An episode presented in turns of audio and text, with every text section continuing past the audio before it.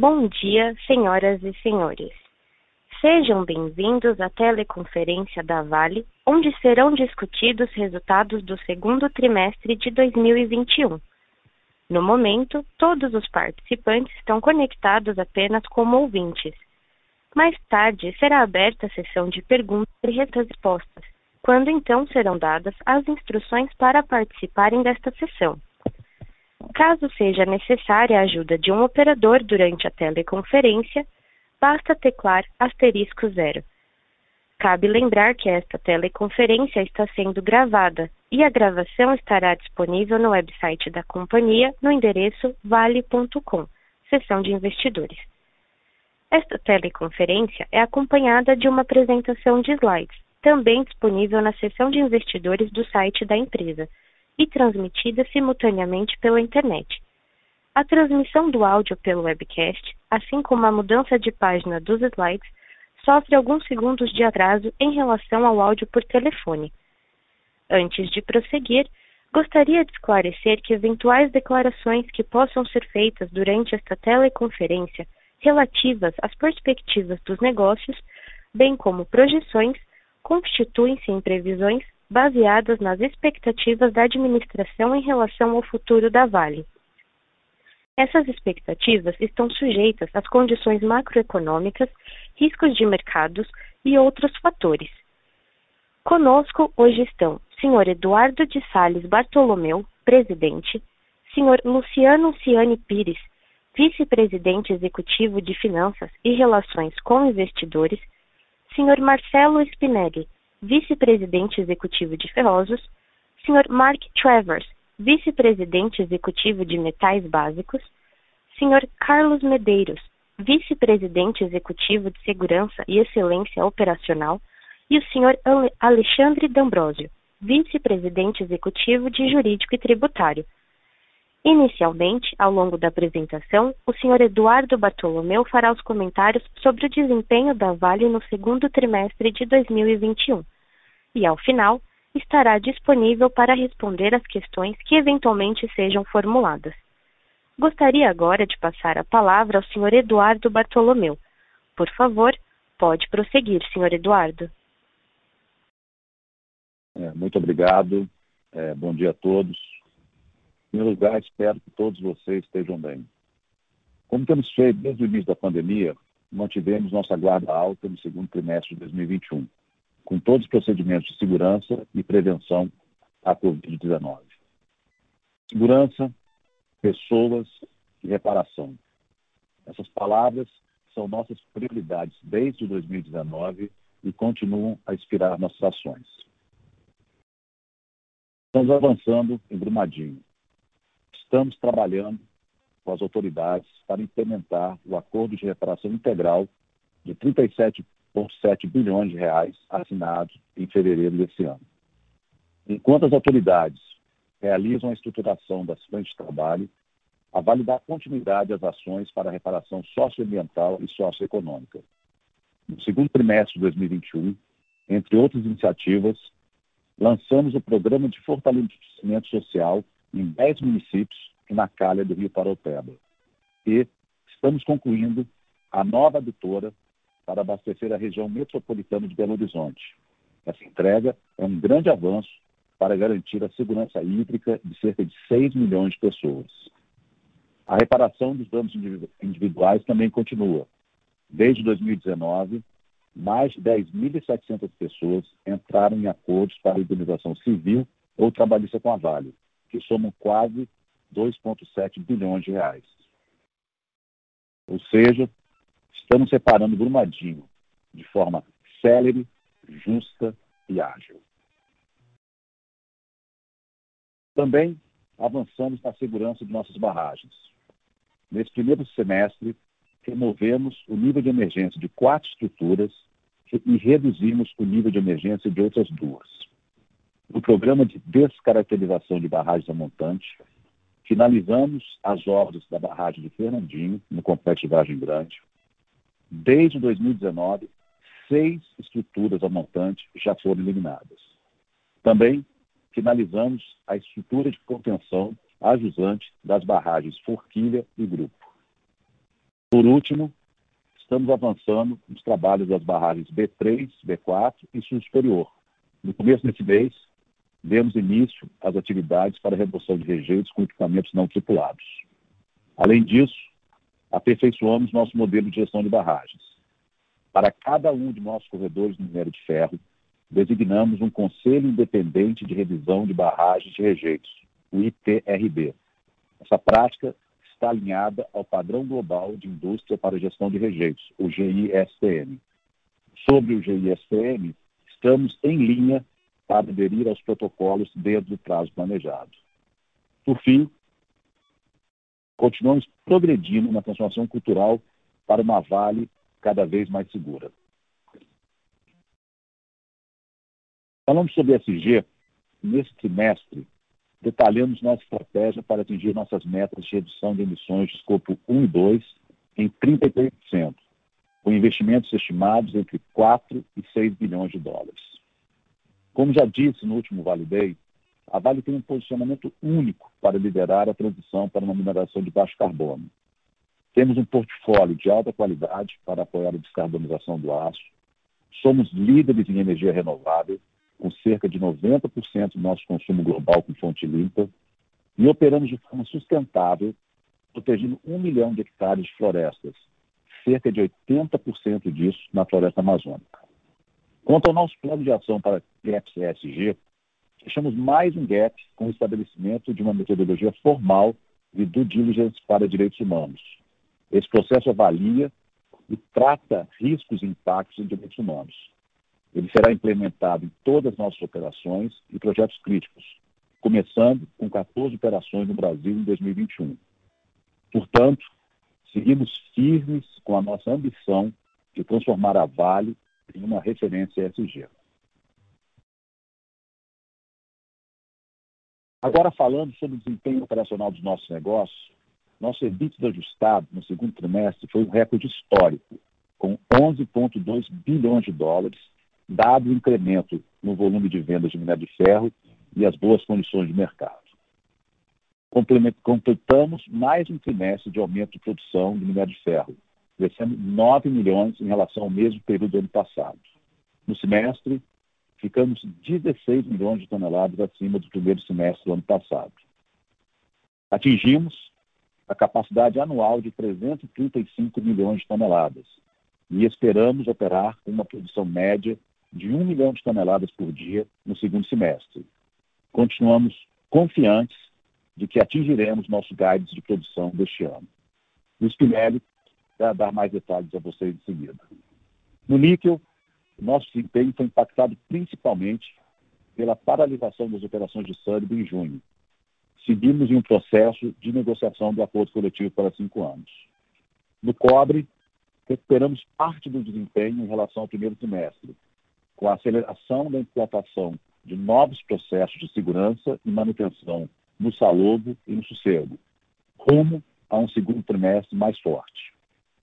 Apesar disso, nosso portfólio de projetos em níquel teve progressos importantes para garantir a entrega contínua de material de qualidade e de fonte responsável ao mercado.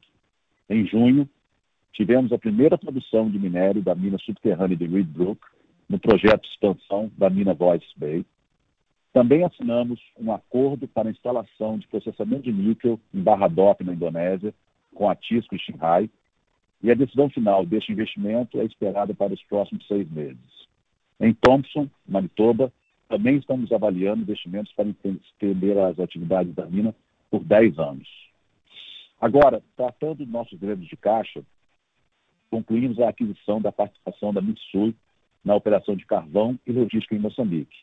Esse é um passo importante para o nosso investimento.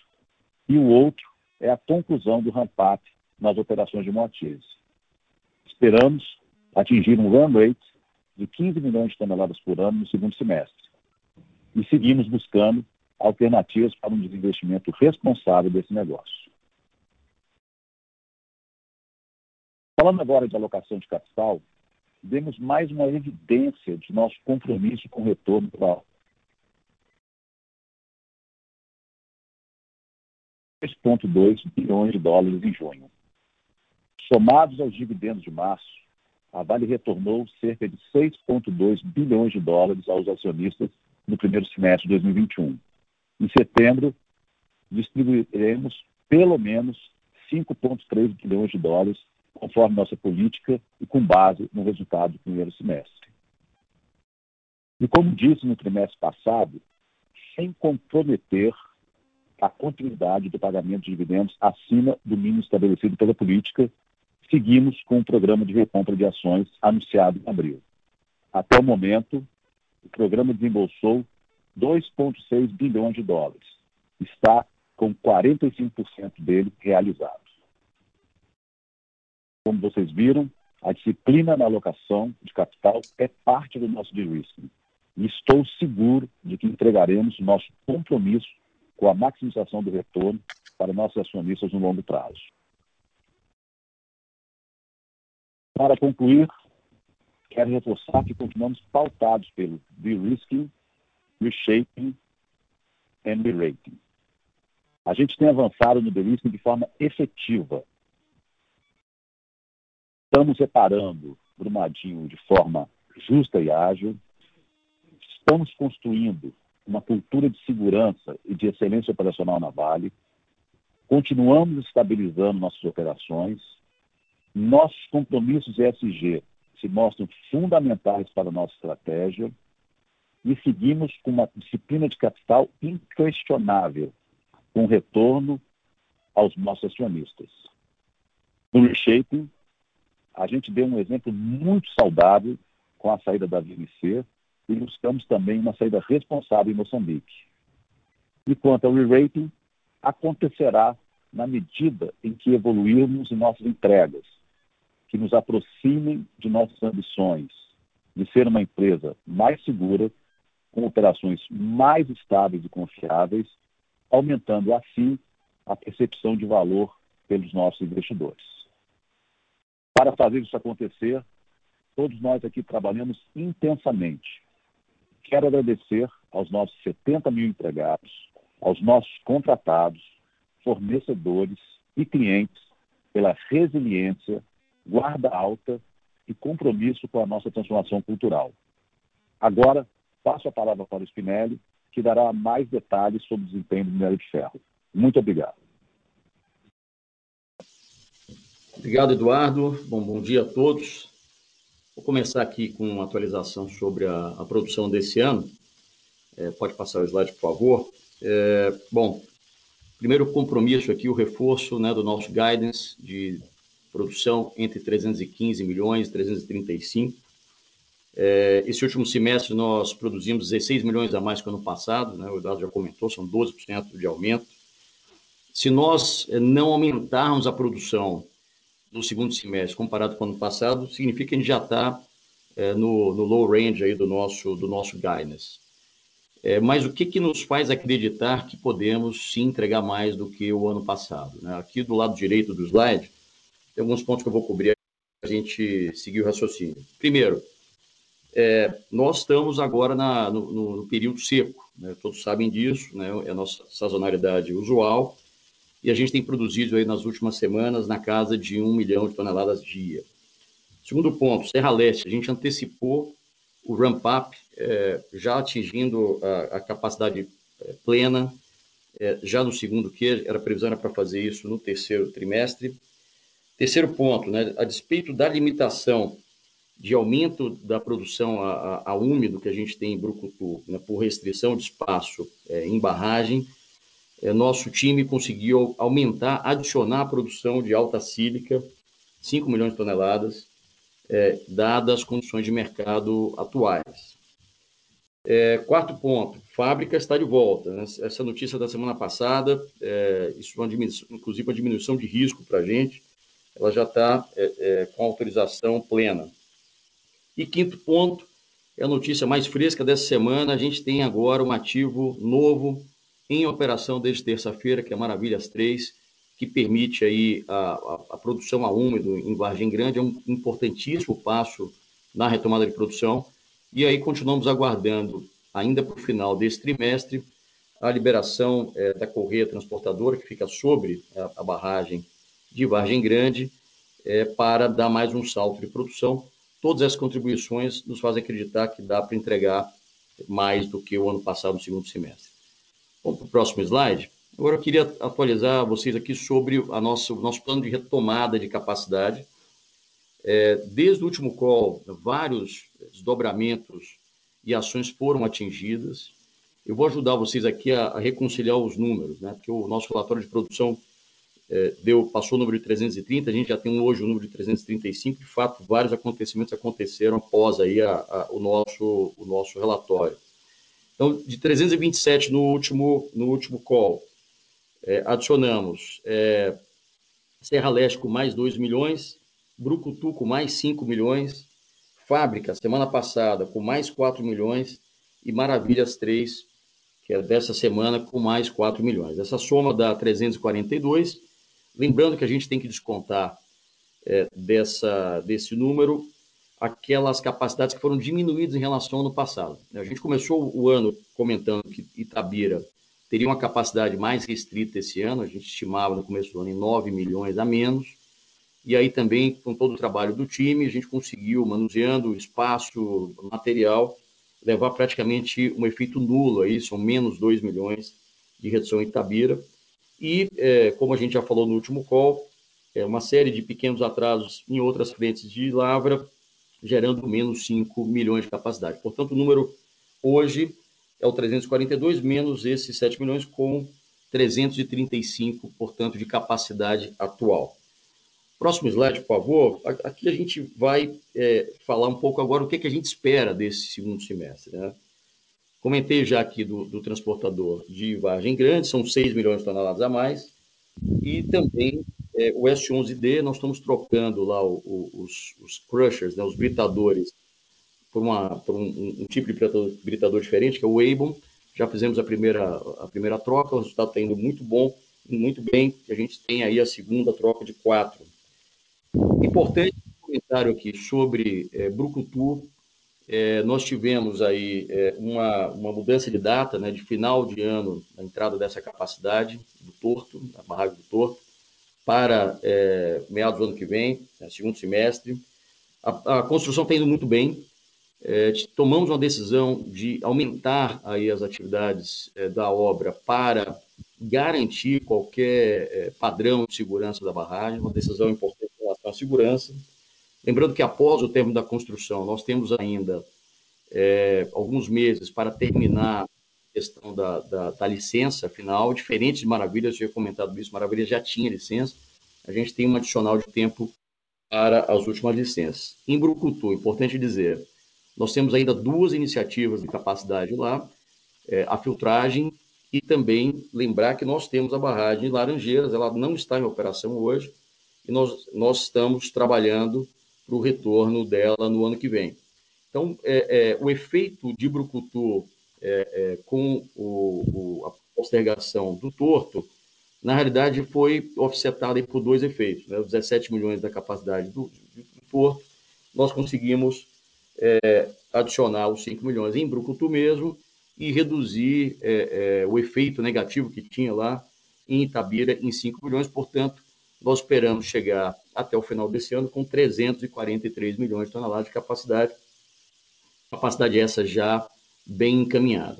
E para concluir, né, no nosso plano né, de 400 milhões, é, eu só quero reforçar isso porque é, é, são, são, são capacidades em obra, né, em, em, estão vindo aí no tempo. Então, nós temos é, a filtragem Itabira e Brucutu, é, que está é, em obra, e no norte, gelado, e o S11D mais 10 também em obra, todas essas capacidades previstas para aí o final do ano de do, é, 2022. Passo agora para Luciano Ciani. Obrigado, Marcelo. Comentários aqui sobre o desempenho financeiro do minério de ferro. Vocês viram a alta de custos. É, demorou, mas infelizmente a gente está sentindo os efeitos aí dessa, dessa pressão inflacionária além da alta muito forte aí do diesel, o, a parte de serviços operacionais, nós estamos com os nossos contractors, a gente está sentindo de fato uma pressão por reajustes aí muito forte, né? E agora, obviamente, sazonalmente, o segundo semestre será melhor, não há dúvida. e a gente está esperando aí chegar ao final do ano entre 16 e 16,5, com, talvez com algum upside. E, e, agora o Q3 ele tende a ter custos um pouco maiores pelo efeito do carryover do, do estoque. Já que a produção esse, esse, no Q2 foi, foi mais cara, isso demora uns, uns dois meses até fluir pelo sistema e, e você começar a ver o C1 cair. E a gente tem oportunidades, por exemplo, se de fato a, a pandemia é, continuar nessa trajetória de, de é, redução de casos, nós estamos gastando aí só em minério de ferro cerca de 150 milhões de dólares por ano entre custos e despesas com as nossas medidas para proteção dos nossos colaboradores. Né? Então você tem aí, talvez em custo aí, uns 30 centavos de dólar associados à Covid. A normalização das operações também é uma alavanca, né? Agora, por exemplo, a produção de fábrica normalizando, produção de Timbopeba, ainda um pouco mais cara por conta do trem autônomo, mas normalizando, isso começa a dar condições para uma redução, uma redução mais estrutural de custos. E por fim, nós estamos fazendo de fato um grande catch-up em manutenção é, com a implantação do nosso sistema de produção Vale, o VPS. A gente estava na faixa aí de 20%, 30% apenas de manutenção sistemática, o resto corretiva. Nós já estamos na faixa de 70%, 80%. Uma vez feito esse catch-up completo, é, a tendência é que os custos de manutenção também se reduzam. Ainda em minério de ferro, eu queria chamar a atenção aí para o segmento de pelotas, que apesar do Platts ter tido uma variação de 33 dólares, o nosso preço realizado de pelotas aumentou em 63 dólares. E poderia ter aumentado mais, porque em pelotas o sistema de precificação ele, ele prepondera um pouco mais o, o preço defasado, né, com base no trimestre precedente. Mas Além da variação do Platts, a gente teve aí um efeito aí 22 dólares aproximadamente a mais de prêmio. Nossos prêmios aí estão na casa de 60, 70 dólares para pelota de redução direta acima do 65, que significa que a gente tem vendido produtos a, a mais de 300 dólares por tonelada e, e, e também nesse trimestre vendemos mais pelota de redução direta. Isso mostra a oportunidade que nós temos quando trouxermos de volta Itabira e Brucutu, que são os grandes fornecedores de pellet feed para as pelotizadoras de tubarão que nesse momento estão inativas. Então, ainda que haja uma, uma, um, algum arrefecimento do mercado como um todo, é, a tendência de realização de preço é muito boa à medida que a gente consiga voltar nos próximos trimestres aí com, com Itabira e Brucutu. Em metais básicos, eu creio que nós tivemos um resultado é, abaixo do consenso aí, talvez em função de uma, da estimativa do impacto da greve de Sudbury nos modelos aí dos, de vocês. E só queria lembrar que Sudbury é um, é um, um, corpo polimetálico, né? então não é questão só de redução da produção de níquel, tem redução na produção de cobre e tem redução na produção de subprodutos importantes. No relatório de produção desse mês, a gente reportou o cobre equivalente da nossa produção de subprodutos cerca de 40 mil toneladas por trimestre, mais ou menos metade disso vem de Sudbury. Então essa é a razão porque talvez é, tenha tido esse mês aí na hora de fazer as contas. Lembrando só que ainda que haja uma resolução de curto prazo da questão da greve, nós vamos ter um terceiro trimestre desafiador em Sudbury porque tem a grande parada de manutenção programada é, prevista para os próximos meses. Então o terceiro trimestre vai ser um trimestre ainda de transição é, é, mesmo que a gente tenha uma solução rápida para a greve. No caso do carvão, só dizer que em junho nós já consolidamos o corredor e o EBITDA de junho foi de menos 12 milhões de dólares, que, que é uma, uma, um running rate muito melhor do que o que vinha anteriormente, de menos 50, menos 60 milhões. Então, se a gente já vê por mês, a gente já vê o impacto positivo da consolidação e do repagamento Project Finance, nós estamos muito confiantes aí com o ramp-up e o cenário de preços atual, nós vamos atingir EBITDA positivo no segundo semestre. Eu creio que esses são os, os highlights, podemos mudar é, e agora para perguntas e respostas. Senhoras e senhores, iniciaremos agora a sessão de perguntas e respostas. Para fazer uma pergunta, por favor digite asterisco 1. Para retirar a sua pergunta da lista, digite asterisco 2. As perguntas serão limitadas em duas por vez. A nossa primeira pergunta vem do senhor Leonardo Correia, do Banco BTG Pactual.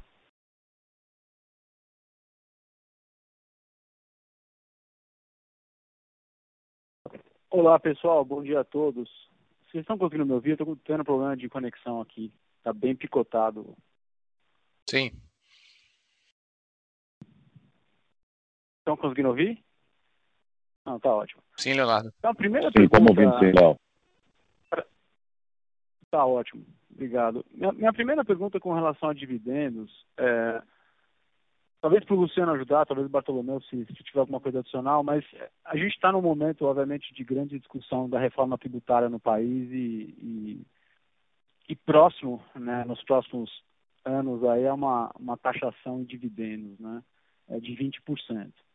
É, nesse contexto, é, obviamente, acho, acho, que a dúvida que se coloca para investidores, né, de forma geral, é como que a Vale reagiria, né, e, e eventualmente se tem, né, na, na, na, ótica de vocês, uma possibilidade de acelerar o pagamento de dividendos no segundo semestre, mais ainda, talvez, do que poderia ser o caso, né, é, diante desse, desse, dessa nova realidade de tributação, né, porque agora, obviamente, a diferença para o acionista no recebimento é muito grande e, e acho que é, existe um dever fiduciário do management né, diante de uma responsabilidade total que vocês têm é, de tentar, de certa forma, antecipar alguns movimentos de tributação. Então, é, talvez, Luciano, se puder ajudar a gente, é, como que funciona esse, esse processo decisório e que vocês estão pensando né, a priori com relação a esse tema né, na reforma tributária, que ainda está recente, ainda tem muita discussão, mas acho que é uma, um ponto interessante aí, dado toda a tese de Vale, que hoje em dia é boa parte motivada né, pelo cash return, pelo,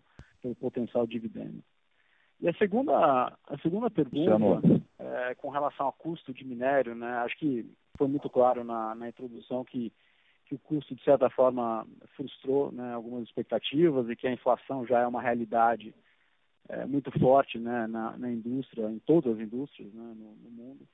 É, olhando o custo break-even da Vale, né, que é aquele custo entregue na China, é, foi quase 45 dólares, né? Quer dizer, a gente realmente um nível bem acima tri a tri, é, alguns movimentos aí pontuais, mas está muito distante do que a gente imaginava, né, como um steady state para Vale. No passado a gente sempre falava aí de 30 dólares mais ou menos, né, em condições mais normais é, num, num, nível estrutural até abaixo de 30 dólares.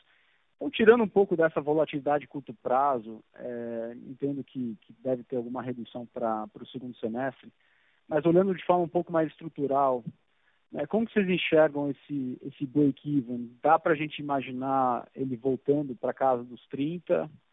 É, ou de fato esse cenário inflacionário já traz uma novidade e a gente tem que assumir aí custos maiores para frente de forma estrutural. Obrigado. Obrigado, Léo. É, Luciano, deixa eu só antecipar um, um, pouquinho a questão dos dividendos, que é uma pergunta mais genérica até que Léo. Obrigado, Léo, pela pergunta. É, a nossa de dividendos, né, a gente toma muito cuidado, ela foi implantada em 2017 ela, tem que passar pelos ciclos, né? Vocês têm visto que a gente tem sido muito disciplinado e fizemos o desempenho, o, pagamento extraordinário em, em junho, né? Sempre mirando aquela nossa estrutura dos famosos 10 bilhões de dívida expandida. Então, a questão, eu vou deixar o Luciano detalhar um pouco melhor, a questão da, da reforma tributária, primeiro, a gente entende que ela tem vários rounds para acontecer. É, existe a, a, a, a, intenção de ser neutra, né? de que seja, obviamente, se caso haja tributação na, no fim, haja uma redução do imposto de renda no início para ficar neutro. Mas tudo ainda está sendo discutido. Então, assim, bem, bem é, como o headline, a gente não vê mudança na nossa política de dividendos em função disso. Mas eu queria, eu deixo que o Luciano explica melhor e, e dar mais cor no que eu estou falando. Mas a gente quer, isso é, por que, que eu estou dando essa posição? Porque a Vale quer consistência na entrega dos seus retornos aos, aos acionistas. A gente quer, de forma consistente, dado, ah, vamos chamar assim, reunir as condições de continuar operando nosso negócio de forma segura, fazer frente aos nossos compromissos, o que tiver em excesso ser retornado para os acionistas. E aí independe se vai ter mudança tributária ou não. Mas, Luciano, por favor, você podia completar e já, já emendar na questão do custo. Tá. Tem um tema interessante sobre os dividendos, que é o seguinte: é, todo mundo está vendo aí que uma das as propostas estão contemplando redução do imposto de renda pessoa jurídica dentro da empresa para compensar um pagamento de dividendos, um, um, imposto eventual sobre, sobre dividendos. Né? Agora, você imagina o seguinte: os lucros acumulados que as empresas têm já foram tributados à alíquota de 34%. Então, é, se os, os, projetos não contemplarem a isenção desses lucros passados, você teria um, um sobre, uma sobrecarga em cima desse resultado que não seria justa na nossa visão. Né? Você pagou 34% e ainda pagaria, por hipótese, aí 20%.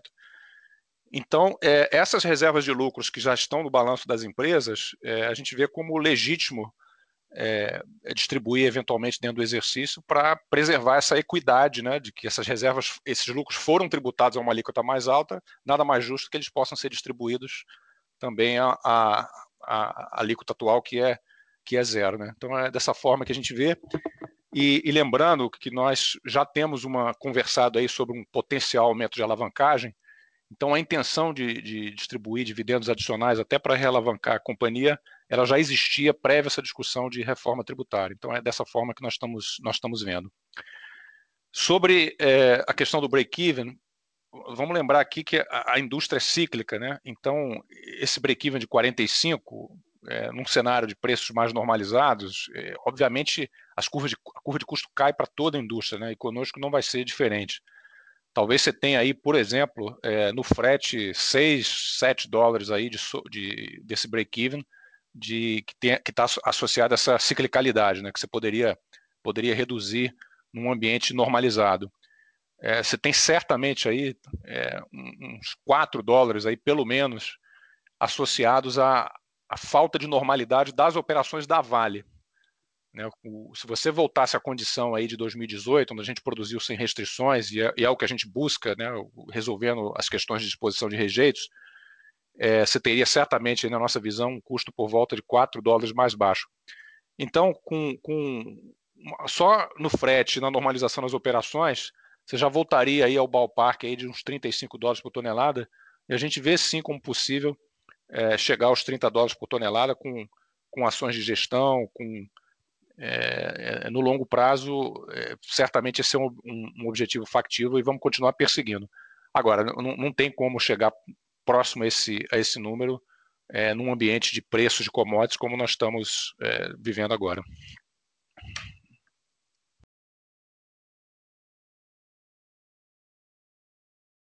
A nossa próxima pergunta vem do senhor Tiago Lofiego, do Bradesco. Bom, bom dia a todos.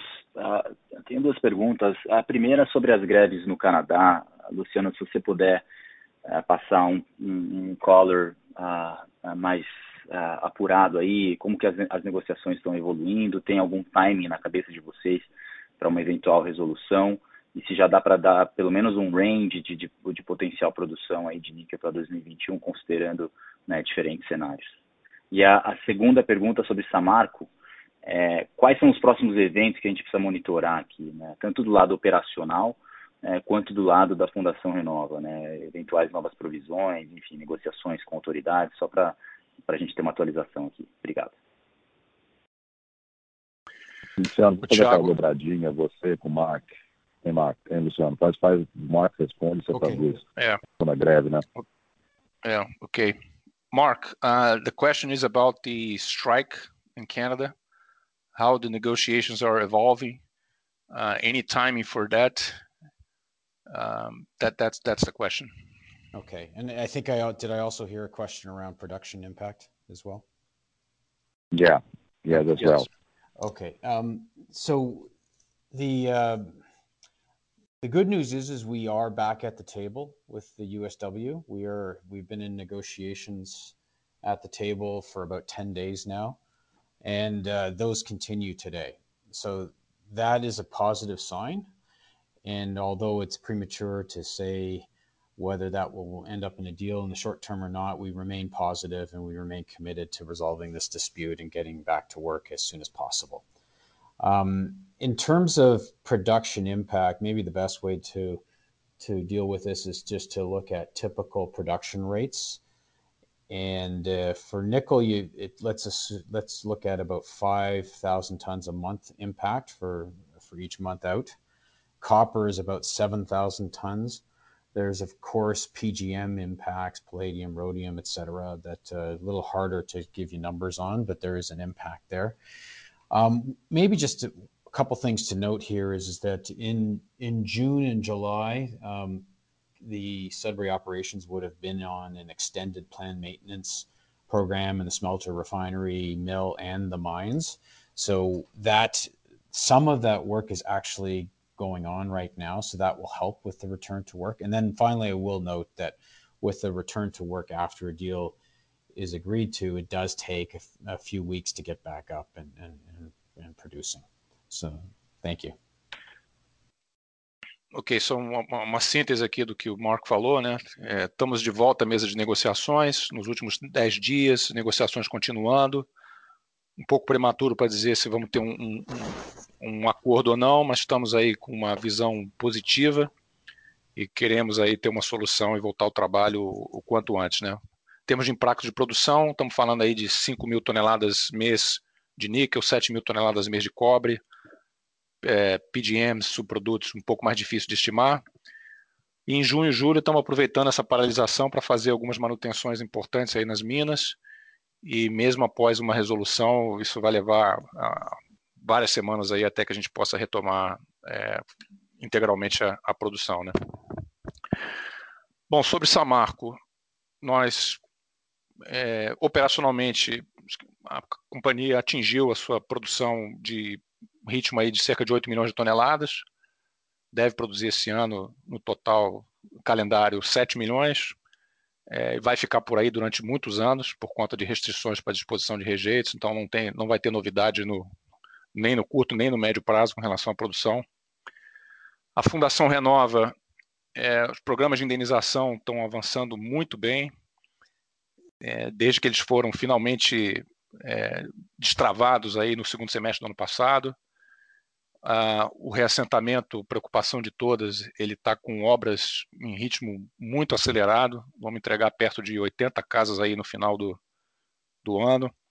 É, toda a infraestrutura urbana está é, pronta lá, escola, é, igreja, praças, arruamentos, iluminação pública. Quer dizer, é questão agora de fato só de, de completar as casas. Os programas da Fundação Renova avançam, né?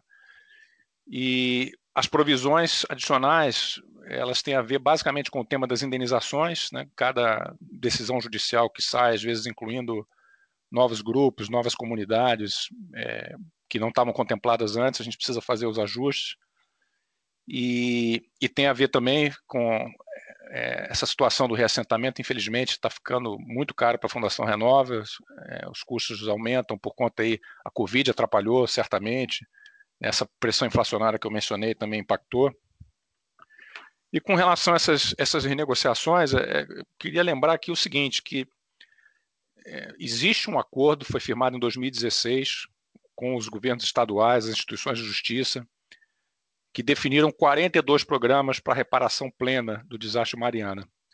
E aí tem tudo, né? reassentamento, compensação individual, recuperação ambiental. Em 2018 foi feito um outro acordo, dessa vez, inclusive, os, uh, os, ministérios públicos e outras instituições de justiça se juntaram, modificaram a governança da Fundação Renova para ter mais participação popular.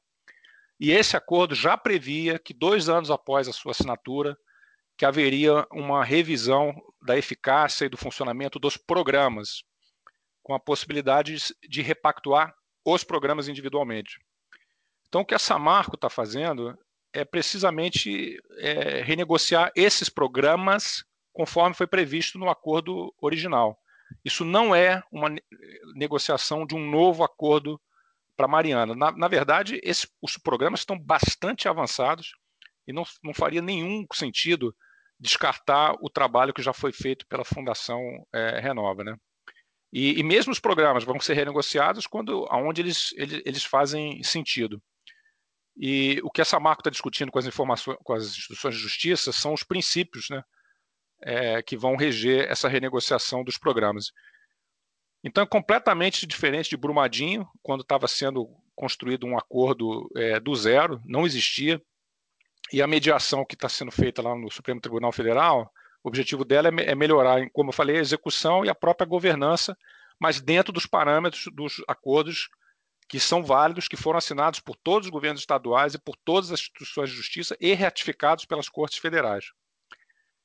É, e outra coisa, esse, esse acordo ele já definiu quais são as obrigações de fazer, quais são os programas que têm que ser executados e os valores de compensação, que são aqueles valores que têm destinações aí é, outras que não a reparação, já foram definidos. Não tem discussão de valores nessa mediação. Vocês podem ver a carta de princípios, ela é pública, lá não se fala de, de valores. Esses valores já foram definidos.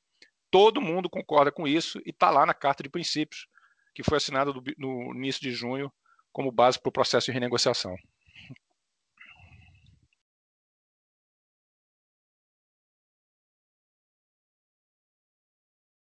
A nossa próxima pergunta vem do senhor Daniel Sasson, do Itaú. Olá, bom dia a todos. Obrigado pela oportunidade. A minha primeira pergunta é em relação à, à compra de minério de terceiros. Uh, acabou tendo um impacto negativo nos, nos custos de vocês uh, desse trimestre e a gente notou que vocês aceleraram um pouco as compras, né? Foram quase, é, pelo menos olhando para as vendas, quase 5 milhões de toneladas no trimestre. Então, se vocês puderem comentar um pouquinho sobre as, as previsões ou as expectativas de vocês em relação à compra de terceiros no segundo semestre, se faz sentido continuar pensando em mais ou menos 5 milhões de toneladas é, por TRI, né? só para ver como isso compõe aí com a, a retomada de produção de vocês para atingir os volumes uh, do guidance para esse ano. E, e, minha segunda pergunta, né, em relação, acho que o Luciano comentou bastante sobre o prêmio de pelota super, super alto, né, super saudável para vocês, vendendo, chegando a vender material acima de 300 dólares por tonelada. É, se puderem comentar um pouquinho sobre prêmios de qualidade no geral, aí o spread entre 65% e 62%, se vocês acham que pode ter uma mudança estrutural de patamar é, com essa busca por minério de maior qualidade, a volta de preocupações ambientais na China, enfim, qual, qual o nível que vocês consideram sustentável? Obrigado, pessoal. Daniel Spinelli aqui, obrigado aí pela pergunta. Vamos lá. É, compra de minério de terceiros é uma compra de oportunidade. É, a gente, obviamente, ela oscila com o valor é, do, do, índice, por isso esse impacto aí, obviamente, no, no, no valor. É, e ela é, depende, obviamente, primeiro da oferta e segundo da capacidade de logística que eu tenho disponível para poder é, é fazer a, essa oportunidade. Então, eu diria para você, é, ela no primeiro semestre tem um pouco mais de oportunidade, dado aí a nossa sazonalidade de produção, mas no segundo semestre tende a ser números estáveis comparado aí com, com o ano passado. Mas para você ter um pouco de de patamar, dado que as próprias capacidades passam a ser ocupadas pelos produtos próprios da companhia. Né?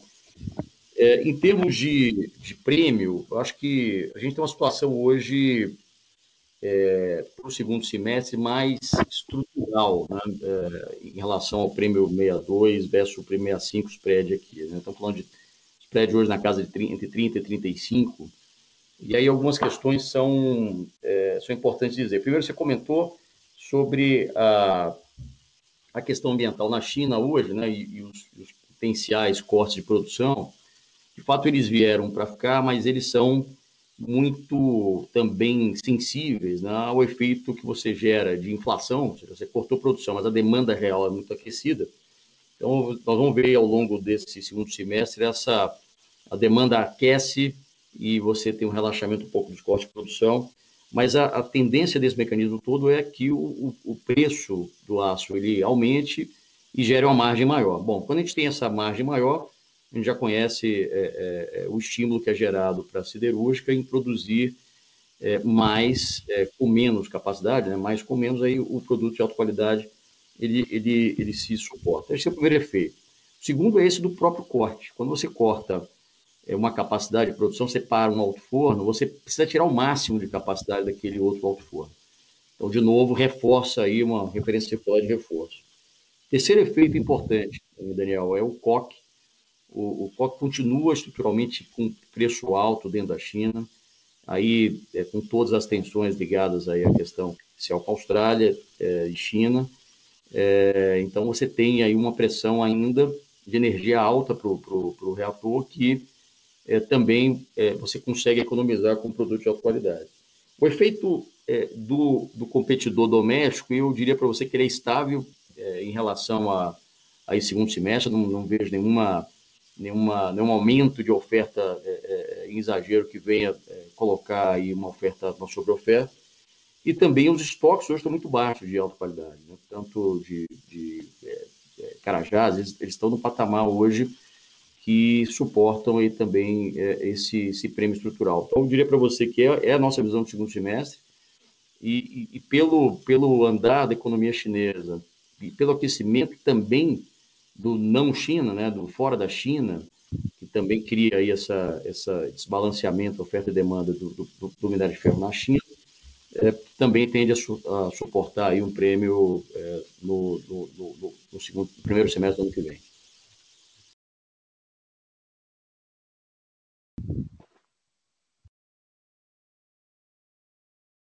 A nossa próxima pergunta vem do senhor Caio Ribeiro, de Credit Suisse.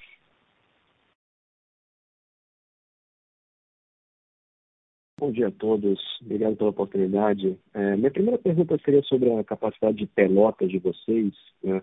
Desde a tragédia de Brumadinho, né, várias paralisações das operações têm impactado nessa disponibilidade de pellet feed. É, entendo que isso dificulta né, operar a plena capacidade né, na produção de pelotas, né, apesar de, em algumas instâncias, essas peletizadoras né, estarem disponíveis né, para operar.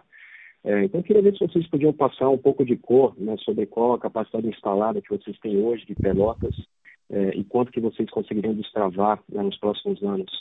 E aí a minha segunda pergunta né, sobre a meta de dívida expandida de vocês de 10 milhões de dólares, né, que hoje vocês estão bem próximos de atingir, eu queria ver se vocês enxergam espaço né, para talvez aumentar nessa meta, é, se aproveitando aí desse momento melhor né, de preço de commodities né, across the board, é, e assim talvez abrir até mais espaço aí para aumentar esses retornos aos acionistas.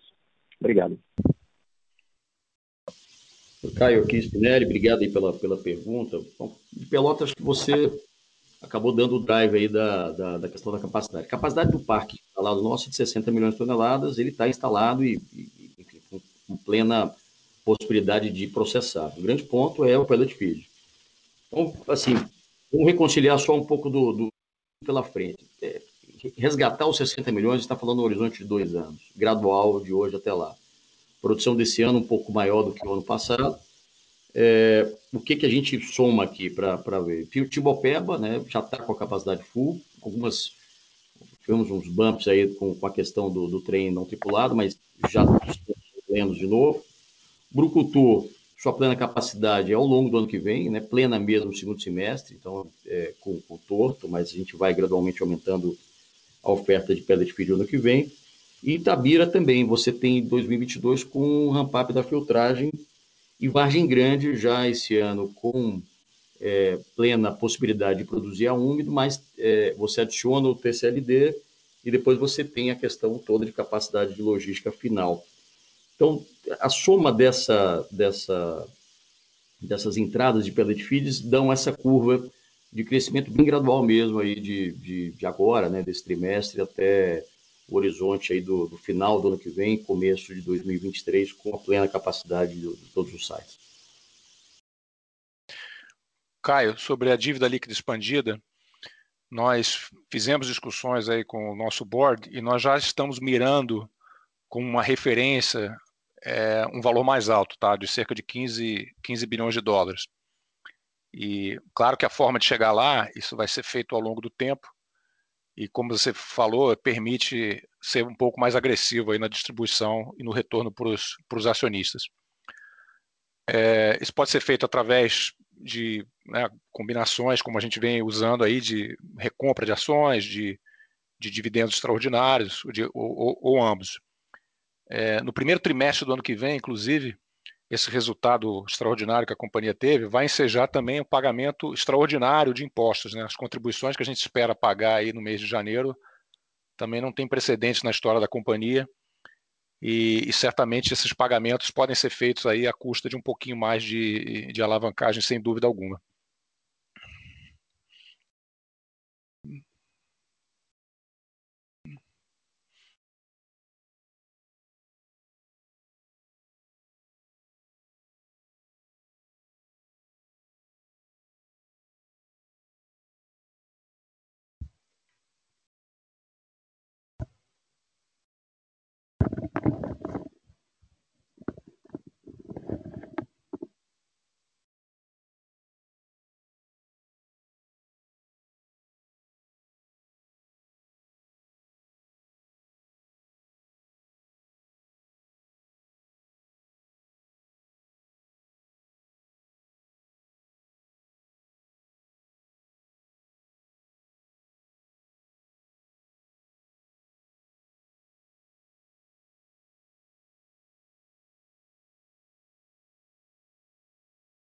Por favor, aguardem enquanto coletamos novas perguntas.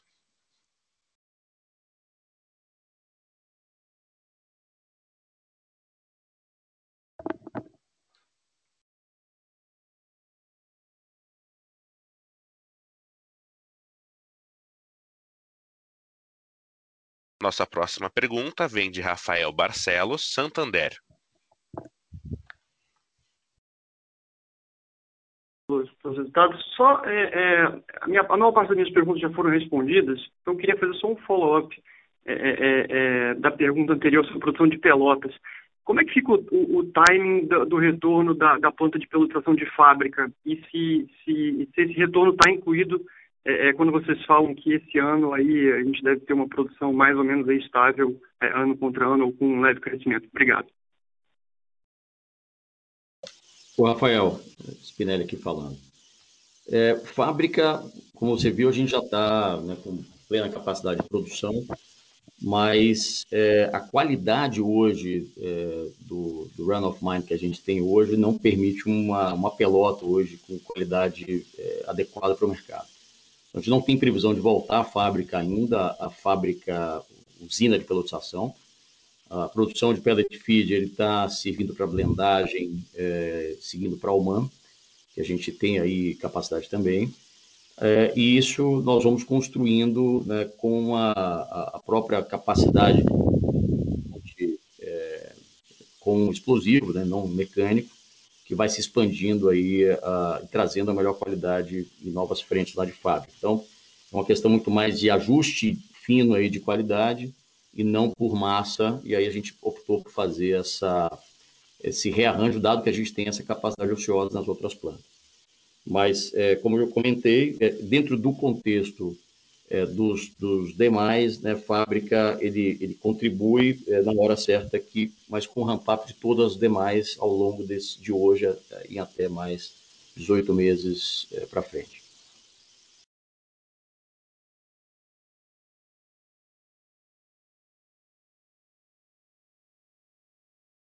Não há mais perguntas. Eu gostaria de passar a palavra ao senhor Eduardo Bartolomeu para as considerações finais. Muito obrigado, obrigado a todos pela, pelas perguntas, pelo interesse né, no nosso resultado. Acho que a gente tem dito em todos os nossos calls que é, o nosso trabalho ele não é um sprint, né, ele é uma maratona. Acho que vocês podem ter percebido que a gente tem mantido uma disciplina muito grande é, na, na, nossa construção dessa narrativa do risking, é, reshaping e re-rating. Né? Então, a gente, vocês podem esperar da nossa liderança, do, do, do, grupo executivo, dos nossos empregados, é que a gente vai estar, tá, de fato, é, diminuindo o risco da nossa companhia através do, da reparação do brumadinho, da elaboração da produção, botando o SG dentro da nossa estratégia, é, a disciplina de capital inquestionável, como já comentei, fazendo uma empresa mais enxuta, mais focada no que a gente sabe fazer, no nosso reshaping. E, obviamente, quando a gente tiver a entrega percebida pelos senhores, a companhia ser de fato re-rated, porque ela atingiu as ambições dela de ser uma empresa segura, uma empresa confiável, uma empresa mais humana. Então, muito obrigado e até o próximo call. Obrigado. A teleconferência da Vale está encerrada. Agradecemos a participação de todos e tenham um bom dia.